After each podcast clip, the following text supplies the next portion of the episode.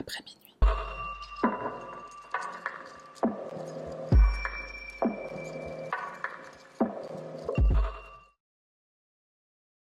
Salutations mon cher panda, moi c'est Sarah, bienvenue sur ma chaîne et on y va sans plus tarder.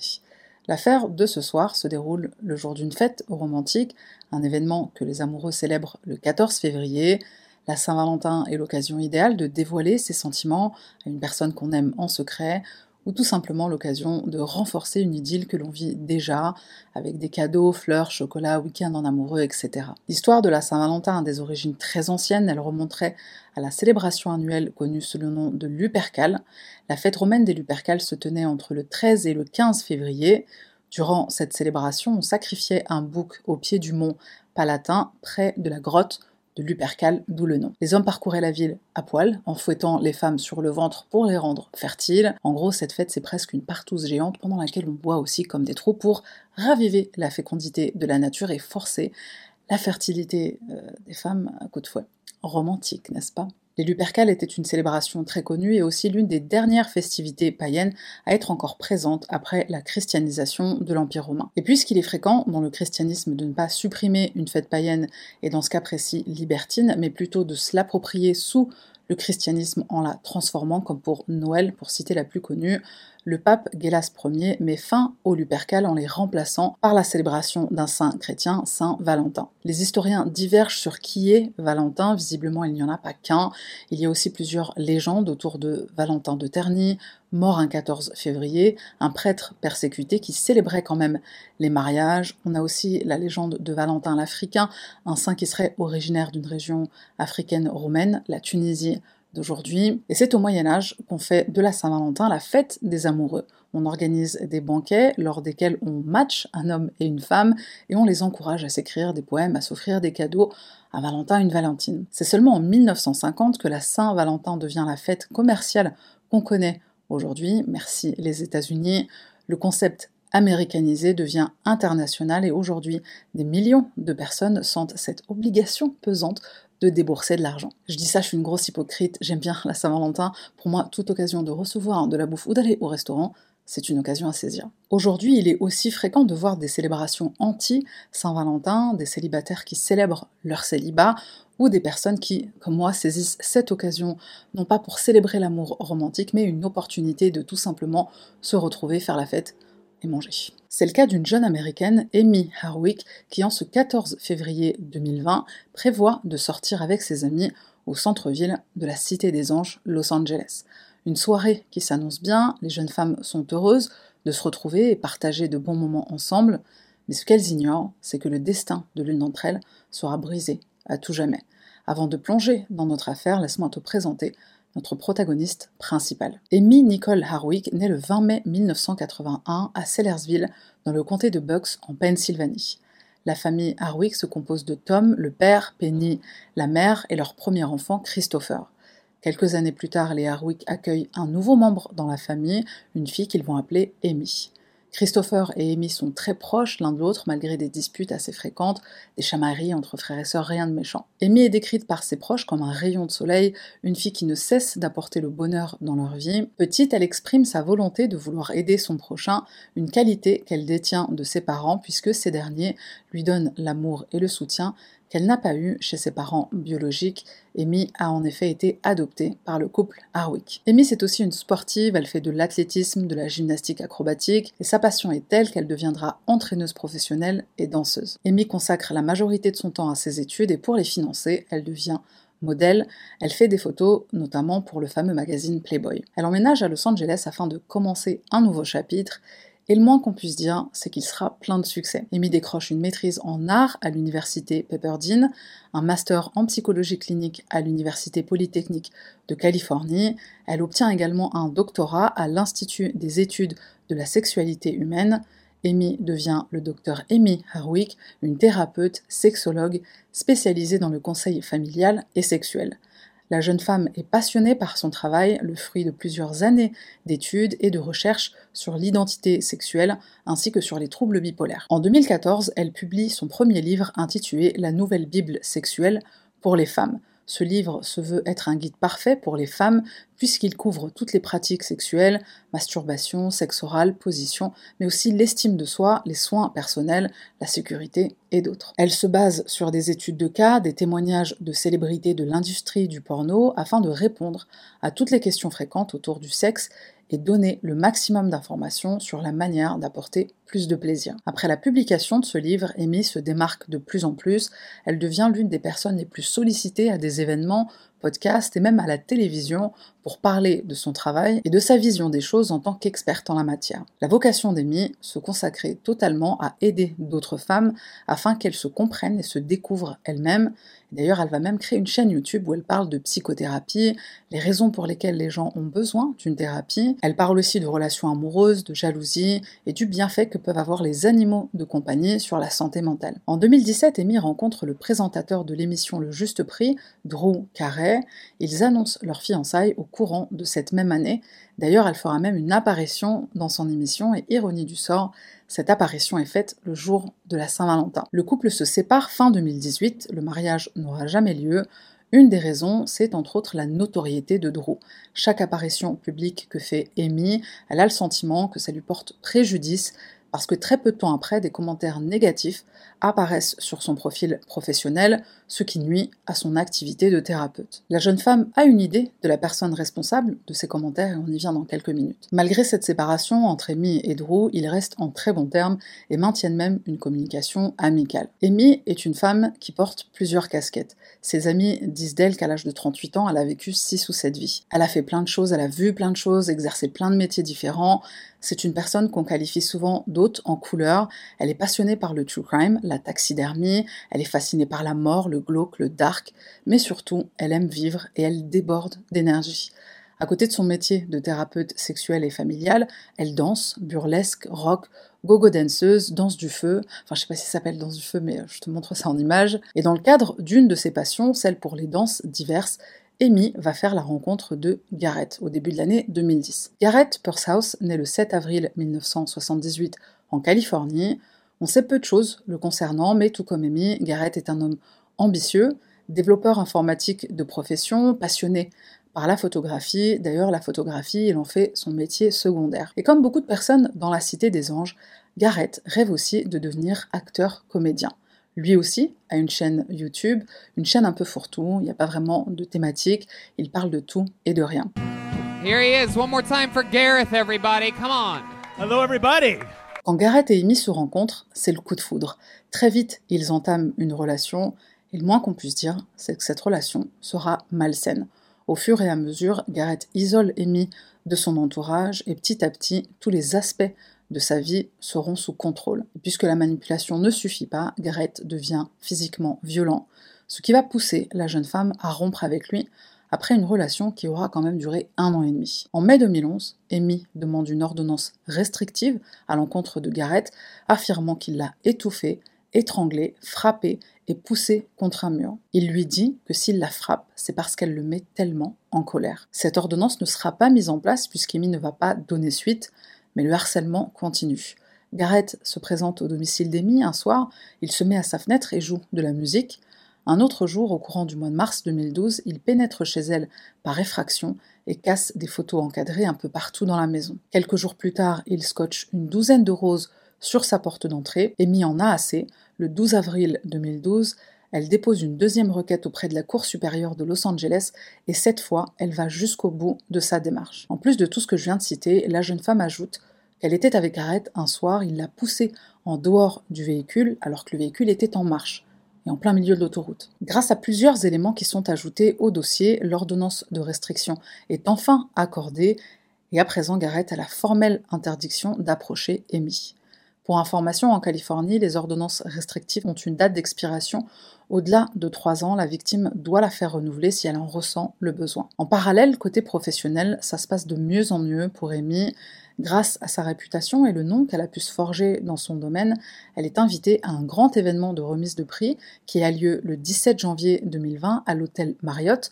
Il s'agit de la cérémonie des XBiz Awards, une cérémonie de remise de prix dédiée aux acteurs et actrices pornographiques. Amy assiste à cet événement, elle y tient un stand sur lequel elle fait la promotion d'une association en soutien aux stars du porno et à leur santé mentale. Amy se rend donc à cette soirée et elle est accompagnée de son ami et collègue, le docteur Hernando Chavez, qui est aussi spécialisé dans la thérapie sexuelle. Amy ne se doute pas un seul instant de la surprise qui l'attend, puisque son ex-petit copain Garrett se trouve aussi à l'événement en tant que photographe. Pendant que les acteurs et autres personnalités présentes à l'événement sont pris en photo, Amy fait la connaissance d'une star du X qui s'appelle Aspen Jamison. Aspen est aussi une connaissance d'Hernando. Hernando propose d'aller chercher de quoi boire en attendant leur tour pour être photographié, et au moment où Amy s'apprête à monter les marches, elle tombe nez à nez avec Garrett. Selon certaines personnes présentes, Garrett tout d'un coup devient très agité, il entre dans un état second, il gémit, il pleure, il fait une crise en public, tout en oubliant sa mission professionnelle de photographe. Son pétage de câble ne s'arrête pas là, Garrett devient verbalement agressif, il pointe Amy du doigt en lui disant Tu as gâché ma vie, Tout le monde assiste à ce spectacle que Garrett est en train de donner, une réaction qui va choquer tout le monde, surtout Amy, la principale concernée qui ne parvient pas à comprendre la réaction de son ex-petite amie et le fait qu'il soit toujours aussi affecté par leur rupture, sachant que presque 9 ans se sont écoulés. Amy parvient à garder son calme face à la situation, elle va même essayer de calmer Garrett en le mettant de côté pour essayer d'avoir une discussion calme avec lui. Ses amis diront plus tard qu'elle met sa casquette de thérapeute à ce moment-là, elle l'écoute, elle essaie de le comprendre, de le calmer, elle comprend qu'il a peut-être le cœur lourd et elle a vraiment ce détachement en quelque sorte un peu comme lors d'une séance de thérapie. Malgré ses tentatives de parler comme des adultes, Garrett est toujours remonté contre Amy et à ce stade, personne ne sait ce qu'ils sont en train de se dire. D'après certains invités, Garrett a l'air très en colère, et ça se voit surtout à sa gestuelle. Après une discussion qui dure 45 minutes, les choses semblent rentrer dans l'ordre. Amy peut enfin rejoindre son ami Hernando, mais quelques minutes plus tard, et avant que la soirée ne se termine, Garrett revient vers elle afin de discuter encore une fois de leur relation. L'ancien couple se remet à part et ils discutent en privé de nouveau, et encore une fois, personne ne sait ce qu'ils se disent. La soirée se termine, Hernando et Amy décident d'aller au restaurant et parler de l'incident qui a eu lieu pendant la cérémonie. Amy est inquiète, elle a du mal à concevoir que son petit ami, son ex-petit ami, soit toujours aussi amoureux d'elle. Le fait qu'il réagisse comme ça, on croirait que la séparation a eu lieu il y a une semaine. Plus tard, certains amis de la jeune femme se demanderont même si en réalité, Gareth n'est pas venu à cette cérémonie uniquement dans le but de confronter Amy, sachant qu'elle était invitée. Et donc au cours de ce dîner avec Hernando, Amy confie être étonnée de sa réaction si vive. Pour Amy, ça lui semble étrange et surtout déplacé, la chemin en pleine cérémonie devant tout le monde. Elle confie à son amie qu'elle a peur de la suite des événements, à tel point qu'elle envisage de renforcer la sécurité de son domicile. Et très rapidement, Amy va mettre en place tout un tas de dispositifs de sécurité. Elle commence par changer les serrures, elle installe des caméras de surveillance, elle commande une bombe lacrymogène, elle alerte son colocataire Michael Herman de la situation et enfin elle partage sa localisation sur son téléphone en permanence avec un ami très proche. Le 12 février 2020, Drew, l'ex-fiancé et maintenant ami d'Amy, reçoit un message de la jeune femme. J'aimerais qu'on se retrouve, dit-elle, et qu'on discute. Message auquel Drew répond Oui, j'aimerais bien aussi, je t'aime. Après ce bref échange, les deux amis conviennent d'un rendez-vous le week-end suivant, la Saint-Valentin, un rendez-vous qui n'aura jamais lieu. Le 14 février 2020, une journée pleine d'émotions, de partage et d'amour, Amy n'hésite pas à partager avec sa communauté un message touchant sur l'importance de l'amour platonique. Elle dira les mots suivants. Aujourd'hui, beaucoup de gens célèbrent l'amour. Que vous soyez dans une relation amoureuse ou non, l'exposition à ça pourrait vous sembler écrasante si vous êtes dans une relation malsaine, ou si vous êtes insatisfait, mécontent, ou si vous ressentez une pression. Je pense que la Saint-Valentin est un moment merveilleux pour être conscient et rediriger ses pensées vers l'amour platonique. Il y a un tel accent culturel sur l'amour romantique, mais soyons reconnaissants pour l'amour authentique que nous donnons et recevons de la part de nos amis. Et donc en célébration de cet amour platonique, Amy prévoit de fêter la Saint-Valentin avec ses amis. Elle commence la journée avec une petite randonnée accompagnée de son amie Cléopatra. À cette occasion, elle va même porter un gilet de couleur rouge puisque pour reprendre ses mots, c'est la Saint-Valentin. Les deux amis se rendent ensuite au café Beechwood pour un petit déjeuner, et le soir, avec Rebecca et Sarah, Amy prévoit de se rendre à un show burlesque. Elle s'apprête pour l'occasion. Les trois amis prennent des photos, elles s'amusent. La star du spectacle, Miss Tosh, est une amie d'Amy. Elle lui propose de la rejoindre, elle et son équipe de danseurs, pour un after, mais Amy, Sarah et Rebecca ont d'autres projets. Le clos de la soirée se fait à l'hôtel Nomad, et aux environs d'une heure du matin, Amy se gare devant chez elle, elle est bien rentrée. Elle envoie un premier SMS à Sarah pour lui rappeler de lui envoyer les selfies prises au cours de la soirée. Il est alors 1h01 précisément. Un autre SMS sera envoyé cette fois à Rebecca pour lui demander de lui envoyer les photos prises à l'hôtel Nomad. Dans les minutes qui suivent, Michael, le colocataire d'Amy, est réveillé en sursaut par des cris qui lui glacent le sang. Il entend deux personnes qui ont l'air de lutter, puis les cris sont comme étouffés. Michael comprend très vite qu'Amy est peut-être en train de se faire agresser. Il se lève, il cherche son téléphone, mais il ne parvient pas à mettre la main dessus. Il crie, espérant que ça dissuade l'intrus et que des voisins lui viennent en aide. Ensuite, il essaie de sortir de la maison, mais la porte extérieure, le grillage, est verrouillé. Dans la panique et l'escalade, il court dans la rue à la recherche de quelqu'un qui pourrait l'aider. Il trouve un voisin qui a un portable, ils appellent les secours, et Michael au téléphone explique que sa colocataire est en train de se faire agresser et il ne sait pas si la personne est armée.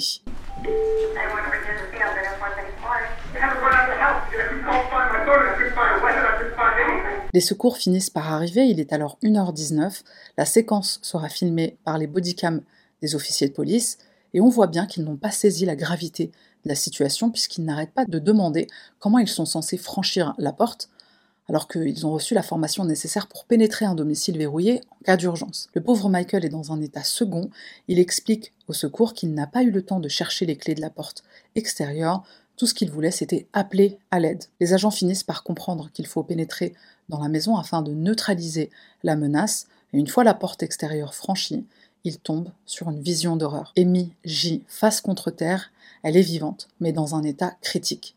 Son emplacement indique qu'elle a été victime d'une chute, elle est visiblement tombée du balcon depuis le troisième étage de la maison. Amy respire à peine, son corps présente plusieurs lésions, il est évident qu'elle souffre d'un grave traumatisme crânien.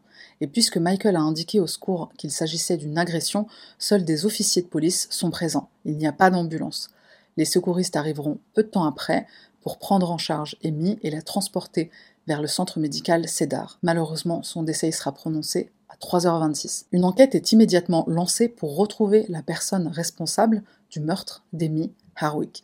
La scène de crime est passée au peigne fin, on retrouve des traces d'effraction, du sang, une seringue contenant une dose mortelle de nicotine pure. L'entourage d'Amy confirmera aux enquêteurs que leur ami ne fume pas, donc la présence de cette seringue est bien sûr suspecte. La police se tourne ensuite vers de potentiels témoins, on interroge la famille de la jeune femme. Son père, Tom, explique que sa fille est quelqu'un très réservé, elle ne parle pas en détail de ses problèmes. Cela dit, il se rappelle que sa fille avait exprimé son inquiétude par rapport à l'un de ses ex, il s'agit bien sûr de Garrett Pursehouse. Les amis d'Amy diront la même chose. Dès qu'ils apprennent la tragique nouvelle, ils ont tous le même nom en tête, celui de Garrett. Hernando ajoute qu'Amy, après la cérémonie des XB's Awards, lui a confié être terrifié à l'idée de ce qu'il pourrait se passer à l'avenir à cause du comportement violent de Garrett pendant cette soirée. Mais la preuve la plus bouleversante, c'est un témoignage d'Amy elle-même. Outre-tombe, elle s'exprime à travers cet email qu'elle s'est envoyé à elle-même le 17 janvier, soit environ un mois avant le drame. Et voici ce qu'elle dit dans cet email. Ce soir, j'ai eu très peur. Je suis allée à la remise des prix avec Hernando. Quand on est arrivé, on a fait la queue pour monter les marches. Pendant qu'on attendait, j'ai vu Garrett passer avec une caméra. Il était clair qu'il travaillait. J'ai décidé de l'ignorer et de ne pas regarder dans sa direction. Je pensais qu'il ne me remarquerait peut-être pas. J'avais peur et je sentais que je devais neutraliser la situation. Je ne pensais pas qu'il allait m'attaquer à ce moment-là, mais il a clairement montré à quel point il était obsédé. Il m'a dit qu'il pensait à moi tous les jours et qu'il pleurait chaque jour.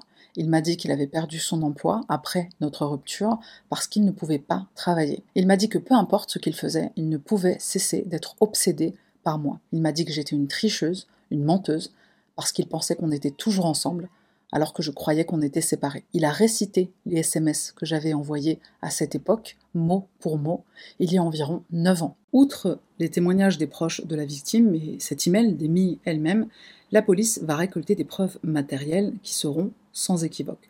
On se souvient qu'Amy avait installé des caméras de surveillance autour de son domicile. Sur les images, on voit un homme pénétré par effraction chez Amy et Michael. D'ailleurs, Michael explique aussi aux enquêteurs avoir entendu le bruit d'une vitre se casser aux alentours de 20h30 le soir du drame. L'intrus est donc entré aux environs de 20h30, l'agression a eu lieu vers 1h du matin, il a donc attendu sa victime pendant presque 4 heures dans le noir. À 1h11, les caméras de surveillance montrent l'individu en train de prendre la fuite, et tu l'auras compris, cette personne n'est autre que Garrett. Le 16 février 2020, le lendemain du drame, Garrett House est interpellé et placé en garde à vue. Tout de suite, la police remarque la présence de plusieurs griffures sur des zones différentes de son corps, à savoir ses jambes, ses mains et son visage. Le suspect ne nie pas le fait qu'il se soit incrusté chez son ex-petite amie, par contre, il nie catégoriquement l'avoir jeté balcon. Il est mis en examen pour meurtre au premier degré, mais il sera libéré après avoir payé sa caution, le montant, 2 millions de dollars. J'aimerais bien savoir où il a eu l'argent, le mec. Pendant ce temps, le rapport médico-légal tombe, l'autopsie du corps d'Amy révèle que son corps présente plusieurs blessures, des écorchures et des contusions sur ses épaules, ses bras, ses coudes et ses avant-bras. Elle présente plusieurs blessures défensives et des blessures résultant d'une altercation, notamment sur les mains, les poignets et les doigts. Le rapport d'autopsie conclut qu'Amy a subi de graves blessures au cerveau, au foie, au bassin lors de la chute depuis le balcon. D'autres blessures sur son cou sont compatibles avec un étranglement. Le procès de Garrett Pursehouse débute le 11 septembre 2023, soit trois ans après le drame. Il est accusé de meurtre au premier degré et de cambriolage. Il plaide non coupable à toutes les charges à son encontre.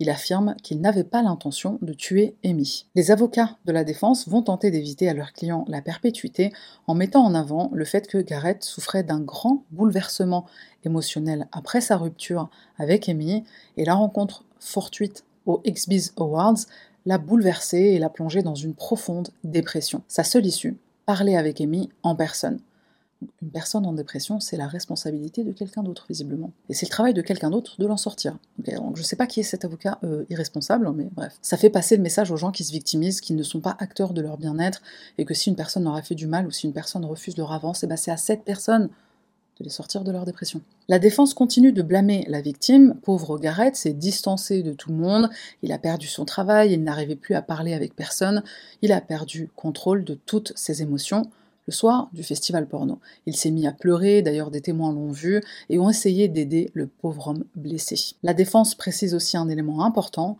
Pendant cette discussion qu'il force avec Amy, Garrett est interrompu par Hernando. Le tapis rouge va fermer, il faut y aller pour faire les photos. Et donc le pauvre Garrett n'a pas eu le temps de vider son sac. Le lendemain, d'ailleurs, il envoie un message vocal à Amy, la suppliant de se revoir pour simplement discuter. Amy ignore ce message, elle bloque le numéro de téléphone de Garrett. Et donc l'avocat de Garrett dépeint Amy comme une femme sans cœur parce que cet homme, dit-il, aurait pu se faire du mal. Il aurait pu vouloir mettre fin à ses jours. J'ai rarement vu la défense avancer des arguments aussi énervants. Imagine la famille d'Amy, ses proches, ses amis, les gens qui l'aiment et qui entendent la défense dire bah, si elle voulait pas crever, elle aurait dû lui venir en aide, l'écouter, euh, sortir de sa dépression. Enfin, c'est limite si la défense n'a pas dit Amy aurait dû rester en couple avec lui, elle aurait dû l'aimer. Les avocats de Garrett soulignent aussi le fait qu'il n'y a aucune preuve directe de sa culpabilité, genre ok, peut-être qu'il l'a tué, mais vous en savez rien, il n'y a rien qui prouve qu'il a commis ce meurtre. Oui, le soir du drame, il s'est présenté au domicile de Madame Harwick, mais il y est allé pour discuter. Rien ne prouve que c'est lui qui l'a poussé du balcon elle est peut-être tombée toute seule. Pour la famille de la victime, une chute volontaire ou accidentelle est inenvisageable, surtout quand on sait qu'Amy a une joie de vivre d'une intensité telle que ses amis se demandent où elle puise autant d'énergie. De son côté, l'accusation va présenter des preuves non seulement accablantes, mais aussi des preuves qui contredisent la version des faits avancée par la défense. Garrett a exprimé à plusieurs reprises sa haine envers Amy sur les réseaux sociaux, en personne à la cérémonie des XB's Awards, on se souvient, hein. Hernando l'a même entendu dire T'as gâché ma vie, ça Garrett a commenté de manière négative, voire insultante, la profession d'Amy, son apparence, ses relations personnelles. Les preuves médico-légales démontrent sa présence sur les lieux. L'ADN de Garrett est retrouvé sous les ongles de la victime et ses empreintes digitales sont retrouvées notamment sur la poignée de la porte d'entrée de la maison d'Amy. Concernant la seringue qui est retrouvée, celle qui est remplie d'une dose mortelle de nicotine, il faut savoir que par intraveineuse, cette dose peut provoquer la mort en quelques minutes seulement. Une seringue similaire est retrouvé chez Garrett lors d'une perquisition à son domicile. Comment expliquer la présence de cette seringue chez Amy si ce n'est euh, pour la tuer? Même si d'après le rapport d'autopsie, Garrett ne s'en est pas servi de cette seringue, c'est lui qui l'a apporté. Bien sûr, sont évoqués pendant le procès tous les incidents entre Amy et Garrett, la violence physique, le harcèlement, les ordonnances de restriction. Certains amis d'Amy reçoivent des messages, des emails de la part de Garrett dans le simple but de semer la discorde entre Amy et son entourage pour tout simplement l'isoler encore plus, enfin l'isoler malgré la séparation. Hashtag vengeance. Autre incident mentionné, une effraction chez Amy qui a eu lieu environ 4 ans après la rupture avec Garrett, effraction lors de laquelle rien n'est volé, mais le contenu de son ordinateur est intégralement effacé, supprimé. Aucune preuve malheureusement, mais Amy est persuadée qu'il s'agit de Garrett. Après 13 jours de procès et 2 heures de délibération, le jury déclare Garrett Pursehouse coupable de meurtre au premier degré. Il est également reconnu coupable d'entrée par effraction et de cambriolage. Il est condamné à la prison à perpétuité sans possibilité de libération conditionnelle. À l'annonce de sa sentence, il ne montre ni remords, ni aucune autre émotion. L'entourage d'Amy, sa famille, ses amis, il déclare être satisfait du verdict. Penny, sa mère, est partagée entre joie et tristesse. Je suis fière de ma fille, dit-elle, et elle me manque les jours. En conclusion de ce genre d'affaires, je fais toujours un rappel d'être prudent dans les commentaires, mais là je vais donner un, élément de réponse, un début de réponse à cette question que je déteste tant. Pourquoi Amy est restée avec Garrett ils étaient en couple un an et demi, un an et demi d'abus c'est long, surtout pour une thérapeute, alors du sexe oui, mais thérapeute aussi relationnelle, qui donne des conseils sur euh, bah, sur les relations de couple. Et si je pose la question et si je veux donner un élément de réponse, c'est parce que dans ce cas, on a certains éléments. Les amis et l'entourage d'Amy pensent qu'il y a plusieurs raisons. Amy, c'est le genre de personne qui déjà n'aime pas l'échec, donc elle persiste dans cette relation qu'elle pense pouvoir sauver, cette relation qu'elle pense pouvoir réussir. Autre élément qui a aussi sûrement joué, c'est la peur de l'abandon. Je le rappelle, Amy a été adoptée, et pour reprendre les mots d'un de ses amis, le fait que Garrett soit éperdument amoureux d'elle, ce sentiment que quelqu'un a besoin de toi, voire est obsédé par toi, ça a sûrement euh, rassuré euh, Amy quelque part. Cette codépendance toxique est alimentée, en tout cas du côté d'Amy, par cette peur de l'abandon de ses parents biologiques. Tout ça pour dire que parfois on a un début de réponse à la fameuse question pourquoi une femme reste avec un homme, enfin dans une relation aussi toxique et violente même. Et encore là, ce n'est qu'un début de réponse, c'est souvent bien plus complexe et bien sûr chaque personne est différente, chaque histoire est différente. Quand on est en plein dans la situation, on n'y voit pas clair et euh, parfois on ne sait même pas soi-même pourquoi on reste. Et que ce soit concernant une relation toxique ou même autre chose, le fameux euh, qu'est-ce que j'ai fait, pourquoi j'ai fait ça? Et puisqu'on parle d'historique, de l'autre côté, chez Garrett, il faut savoir qu'il y a aussi un événement assez particulier, donc je tenais à le mentionner ici. Son père s'appelle Paul Pursehouse et sa mère s'appelle Barbara. Ce qu'on sait, c'est que le couple divorce suite à une infidélité du père. Donc euh, déjà ça commence bien. Et des années plus tard, Paul va retrouver l'amour en la personne de Deborah Vale, une agente immobilière. Il va la demander en mariage, mais ce mariage n'aura jamais lieu. Pourquoi on ne sait pas trop. Par contre, ce qu'on sait, et qui est fort intéressant, c'est ce qui se passe après cette rupture entre Paul, le père de Garrett, et euh, sa nouvelle fiancée Deborah. Deborah va demander une ordonnance de protection contre Paul pour harcèlement. Il marcelle par téléphone, peut-on lire sur les documents officiels, par email, en personne et à travers mes amis. Il s'est présenté aux événements communautaires de ma résidence trois fois ces dernières semaines dans le but de me voir et de me parler. Je lui ai dit et répété que notre relation est finie et que je ne veux plus rien avoir à faire avec lui, mais il refuse de me laisser tranquille. Son obsession et son harcèlement ne font qu'empirer. Je reçois des appels, puis ça raccroche, et je pense que c'est Paul qui Fin de citation des documents officiels de cette ordonnance restrictive qui a été pendant trois ans et qui sera renouvelée par un jury à l'unanimité. Donc euh, c'est génétique euh, l'obsession chez la famille Pursehouse, visiblement. Merci d'être resté jusqu'à la fin de cette vidéo. Je te laisse mettre un commentaire, bon, toujours euh, dans le respect hein, quand même. Merci aux personnes qui sont membres, merci aux personnes qui sont abonnées. on se retrouve la semaine prochaine pour une nouvelle affaire.